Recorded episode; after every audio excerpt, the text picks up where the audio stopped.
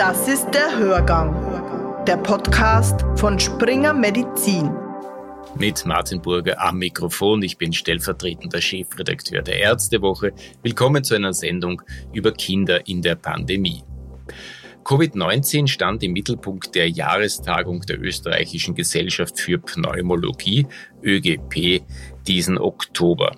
Was denn sonst, werden Sie sagen, und damit haben Sie auch recht, denn die Corona-Pandemie bestimmt die Tagesordnung aller medizinischen Kongresse dieser Tage. Der Unterschied heuer wissen wir schon mehr. War man 2020 noch in vielen Punkten auf Vermutungen angewiesen, sind mittlerweile Gewissheiten dazugetreten, auch in der pädiatrischen Pulmologie.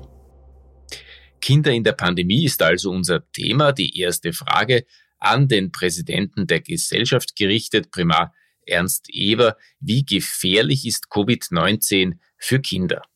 Da ist festzustellen, auch jetzt mit einem deutlich mehr an Erfahrung, Frau Urban hat es schon gesagt vorhin, dass die Erkrankung in der Regel für sonst gesunde Kinder an und für sich in aller Regel nicht besorgniserregend, nicht bedrohlich ist.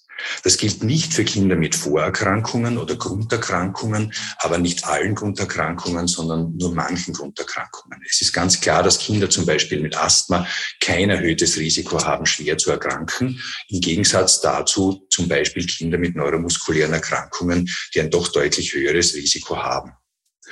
Und das Hyperinflammationssyndrom, auch bekannt unter den Abkürzungen PIMS bzw. MIS-C, ist etwas, womit Kinder doch deutlich schwerer krank werden können. Und das ist zumindest nach den österreichischen Zahlen aus dem Vorjahr, die aus dem heurigen Jahr sind noch nicht abschließend zu beurteilen, doch gar nicht so selten. Das ist eine Erkrankung, die drei bis sechs Wochen nach der Infektion auftritt, respektive auftreten kann. Und wie gesagt, im Vorjahr waren es doch ein von tausend infizierten Kindern und Jugendlichen, wobei die Betonung hier eigentlich auf Jugendlichen liegt, die an diesem schweren Krankheitsbild erkranken. Andere Quellen sprechen eher von, von geringerer Häufigkeit, so wie eins zu 4000. Wie gesagt, Österreich äh, Überblick nur über 2020 bisher wirklich relativ kleine Zahlen. Das kann sich noch etwas ändern. Auf jeden Fall ein deutlich häufigeres Ereignis, als es die Impfreaktionen sind in dieser Altersgruppe. Sie haben die neue Krankheit MIS-C erwähnt, Herr Professor Eber. Die richtige Diagnose zu stellen fordert hier selbst Spezialisten. Einen Fallbericht über diese neue Krankheit, die bei einem achtjährigen Mädchen in Kärnten aufgetreten ist, findet man in der aktuellen Ausgabe der Ärztewoche und auf springermedizin.at. Eine weitere Frage an Sie, Herr Professor. Wie hoch ist das Risiko, dass Kinder sich anstecken und dass sie die Infektion dann auch weitergeben?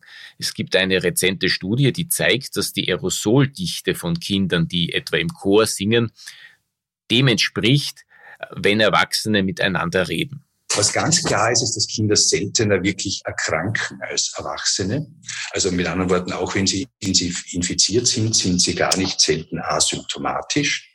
Aber die relative Häufigkeit wird sich natürlich jetzt, kann sich und wird sich, und das tut sie bereits und wird sie noch mehr tun, verändern mit äh, der zunehmenden oder hoffentlich weiter zunehmenden Durchimpfung von älteren Bevölkerungsgruppen. Also in der Relation wird es zunehmend natürlich jetzt auch Kinder und Jugendliche geben, die erkranken. Wie gesagt, in aller Regel ja Gott sei Dank nicht sehr schwer. Die Zahlen zur Infektion, also zum Risiko für eine Infektion und auch zum Risiko der Transmission sind durchaus nach wie vor sehr unterschiedlich.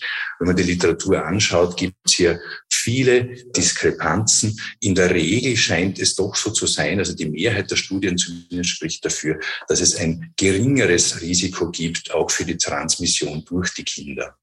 Virusvarianten sind in aller Munde im wahrsten Sinn des Wortes. Wie ansteckend ist die neue Delta-Variante für Kinder und sind Schüler unterschätzte Pandemietreiber? Die Delta-Variante wird als deutlich ansteckender gesehen. Das gilt wohl auch für Kinder. Aber was wir bisher nicht gesehen haben, ist, dass Kinder einen schwereren Verlauf haben mit irgendeiner der Varianten. Das scheint immer bei Kindern ohne Vorerkrankungen gleich zu sein, nämlich in aller Regel relativ unspektakulär. Kinder als Pandemie Treiber, ja oder nein, ist immer wieder diskutiert worden. Ganz sicher ist es so, dass es äh, bisher noch keine Kinder ähm, berichtet gab, die als Superspreader agiert haben. Das heißt, in aller Regel kann man sowohl aus epidemiologischen Studien, aus Clusteranalysen und auch aus den Schultests äh, und den Daten daraus davon ausgehen, dass Kinder nicht die Treiber der, der Pandemie sind, im echten Wortsinn. Natürlich sind sie genauso betroffen, natürlich können sie aber genauso die Infektion weitergeben. Schulen immer wieder diskutiert. Schulen sind ja großflächig geschlossen worden. Mittlerweile ist es doch so, dass die Mehrheit der Entscheidungsträger das so sieht, dass Schulen offen bleiben, da die Effekte auf die Kinder, die Nachteile deutlich überwiegen gegenüber den Vorteilen. Und tatsächlich ist es ja auch mit zunehmender Durchimpfung der Bevölkerung nicht mehr notwendig, Schulen zu schließen, um einen Gemeinschaftsschutz zu erreichen. Durch regelmäßige Schultests können ja größere Cluster in den Schulen verhindert werden und als Nebeneffekt auch natürlich dann Kontaktpersonen beziehungsweise eigentlich die Indexpersonen in Familien gefunden werden, die dann zu den positiv aufschlagenden Tests in der Schule führen. Es ist ja nicht so, dass jede, jeder positive Test in der Schule äh, tatsächlich anzeigt und bei weitem ist es das Gegenteil, dass diese Infektion in der Schule erworben worden ist, was man sehr schön gesehen hat, auch aus den relativ hohen, der hohen positiven Anzahl von Tests in den ersten Schulwochen, wo tatsächlich natürlich aus den Ferien die Infektion mitgebracht worden ist und das ist dann weiter hinuntergegangen.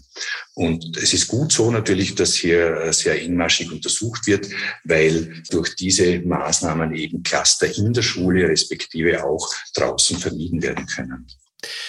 Ist Long-Covid bei Kindern ein Thema, mit dem wir uns beschäftigen sollten, Herr Professor Eber? Die Datenlage hier ist ja noch sehr spärlich.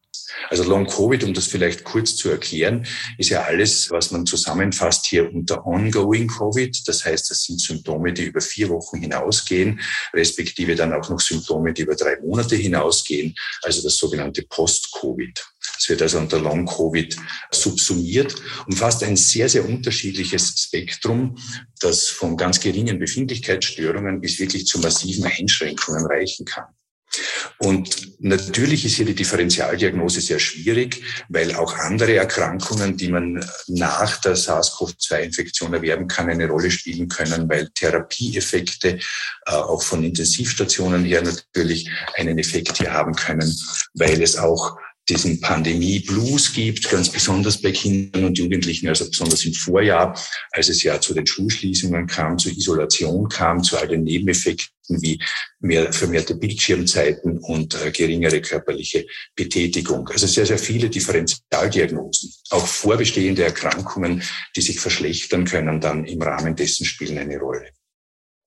Die Datenlage, wie gesagt, ist, ist sehr, sehr spärlich. Die meisten Daten, die man bei Kindern hat, stammen aus hospitalisierten Patienten. Und da gibt es dazu auch eine relativ rezente Übersichtsarbeit, die insgesamt 14 Studien eingeschlossen hat, wovon fünf Studien eine Kontrollgruppen inkludiert hatten, neun Studien ohne Kontrollgruppen waren und sehr, sehr unterschiedliche Symptome und Störungen angesehen worden sind, zum Teil nur somatische, zum Teil auch psychosomatische oder psychologische Faktoren. Und dementsprechend unterschiedlich sind da auch die Ergebnisse, nämlich von ganz, ganz wenigen Prozent, also zwei, drei, fünf Prozent der Kinder und Jugendlichen, die eine Infektion erlitten haben, bis hin zu 30 und über 30 Prozent. Also ganz unterschiedlich, was man sich hier ansieht. Österreichische Daten gibt es dazu auch. Das ist eine Initiative, die gemeinsam von der MedUni Graz, also hier ausgehend aus, der, aus meiner Klinik, der AGES, und auch der österreichischen Gesellschaft für Kinder- und Jugendheilkunde entstanden und erhoben worden sind. Und wir haben, da gibt es natürlich auch Limitationen für diese Studie, weil es sind anamnestische Angaben von Eltern respektive Patienten selbst. Und wir haben auch nur knapp 1000 dieser Kinder bisher wirklich ausgewertet und sind auf, eine, auf einen Prozentsatz gekommen von etwa 6 Prozent. Aber 6 Prozent ist tatsächlich hier natürlich die Obergrenze. Also Long-Covid wird einen Teil dieser 6 Prozent ausmachen. Also das sind erste Daten, die wir dazu haben. Und zu guter Letzt, was gibt es über Impfungen bei Kindern Neues zu sagen? Aber für Kinder ab zwölf Jahren muss man ganz klar sagen, ist die Impfung zu empfehlen, nicht nur für den Gemeinschaftsschutz sondern auch für den Individualschutz. Ich habe es vorher betont, also besonders ältere Kinder, vor allem Jugendliche, können schwerer erkranken, auch mit dem sogenannten Hyperinflammationssyndrom. Und davor kann diese Impfung natürlich auch schützen. Eine klare Empfehlung für die Corona-Impfung für Kinder zum Abschluss dieses Gesprächs. Vielen Dank, Herr Professor Eber. Dr. Ernst Eber ist Vorstand der Universitätsklinik für Kinder- und Jugendheilkunde und Leiter der klinischen Abteilung für pädiatrische Pulmologie und Allergologie, alles an der Medizinischen Universität in Graz. Seinen vollständigen Tagungsbericht können Sie auf springermedizin.at nachlesen und wir bringen in der aktuellen Ärztewoche Stellungnahmen von der ÖGP-Jahrestagung Pneumologie Reloaded. Thematisch nachgeladen kommt der Hörgang bald wieder. Wir berichten vom 11. Schmerztag im Wiener Rathaus und ich darf mich für diese Woche empfehlen.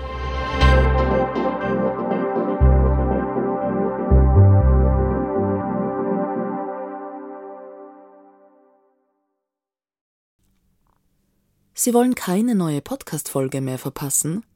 Dann abonnieren Sie am besten gleich unseren Newsletter. Den Link zur Anmeldung finden Sie in der Folgenbeschreibung.